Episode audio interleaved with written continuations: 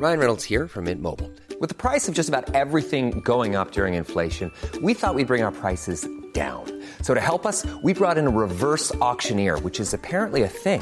Mint Mobile unlimited premium wireless. Ready to get 30, 30, bit to get 30, bit to get 20, 20, 20, bit to get 20, 20, bit to get 15, 15, 15, 15 just 15 bucks a month. So, Give it a try at mintmobile.com slash switch. $45 upfront for three months plus taxes and fees. Promo for new customers for limited time. Unlimited more than 40 gigabytes per month. Slows. Full terms at mintmobile.com. Eu sou Mário Persona e essas são as respostas que eu dei aos que me perguntaram sobre a Bíblia. Você escreveu perguntando se os hebreus teriam mesmo atravessado o Mar Vermelho, e a sua dúvida é baseada nas várias suposições sobre essa travessia. Desde aquela que diz que eles teriam atravessado um pântano, um mero pântano, por causa da localização geográfica, ah, até aquela suposição de que eles não atravessaram coisa alguma. Os mais favoráveis tentam associar a abertura do mar a algum terremoto ou vendaval. Mas no fundo, ninguém gosta de admitir que Deus tenha feito realmente um milagre ali na, em abrir o mal. Mas vamos fazer algumas considerações. Primeiro, nós temos um relato bíblico de um mar aberto para os hebreus passarem e de um mar uh, fechando e afogando nas suas águas todo um exército de egípcios. Segundo, o que hoje nós chamamos de Mar Vermelho não era chamado assim na época, e o original bíblico diz que eles atravessaram o Yan Suf, eh, que literalmente significa Mar de Juncos. Terceiro, ninguém sabe onde era esse Mar de Juncos na época, porque as coisas mudam de nome com o tempo. O termo pode ter sido usado na época para toda a extensão de água ou apenas para um pedaço dela, um ponto dela, um ponto geográfico. Se você encontrasse alguém que dissesse ter nascido no estado da Guanabara, você não iria duvidar que essa pessoa tivesse nascido lá só porque hoje não existe mais o estado da Guanabara, não é mesmo? Quarto ponto. Ao norte do que hoje nós chamamos de Mar Vermelho, existem grandes lagos e pântanos que os historiadores concordam que poderiam não ser como são hoje grandes lagos e pântanos, poderiam ser outra coisa. Em alguns séculos, o sertão pode virar mar e o mar virar sertão. Uh, quinto ponto. Em 1 Reis 9, 26 é usado o mesmo Yansuf para apontar onde Salomão deixava os seus navios. Diz assim: também o rei, Salomão fez naus em Ezion-Geber, que está junto a Elat, e a praia do mar de Suf, que é Yon Suf, na terra de Edom.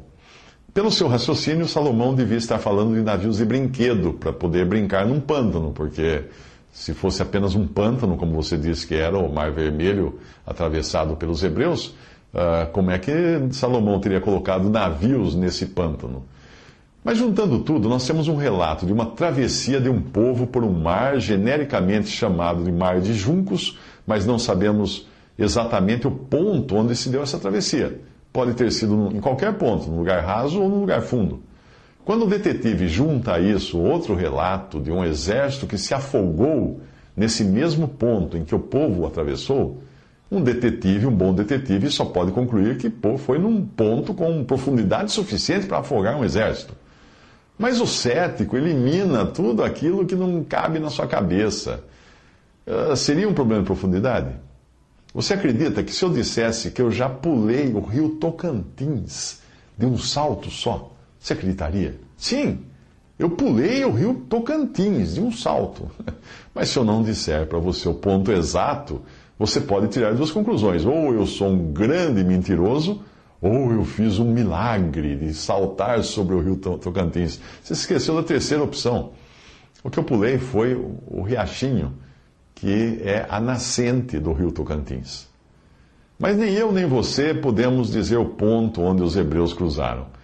Uh, se, se, podemos afirmar é mentira, nascente ou milagre. Né?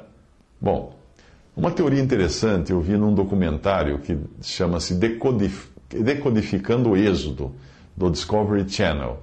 Embora em muitos pontos eu, o autor acabe viajando na maionese, ele, ele apresenta a teoria de que os Ixos, povo semita que ficou 200 anos no norte do Egito, seria o mesmo povo de Israel, já que foram encontrados sinetes, anéis, né, símbolos, contendo o nome de José nas escavações uh, do lugar onde esse povo morava. A sua saída do Egito também coincidiria com o êxodo bíblico, o tempo. Né? Uh, existem relatos de autores gregos chamados Matneton e Minasséas de Patara.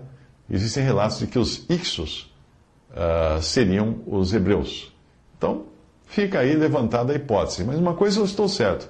Uma, uma coisa eu tenho certeza de dizer para você é o seguinte: você acredita que eles teriam atravessado apenas um, um, pântano, né?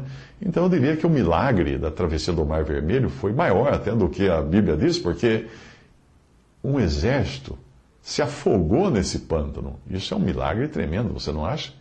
Um exército se afogar em 10 centímetros de água?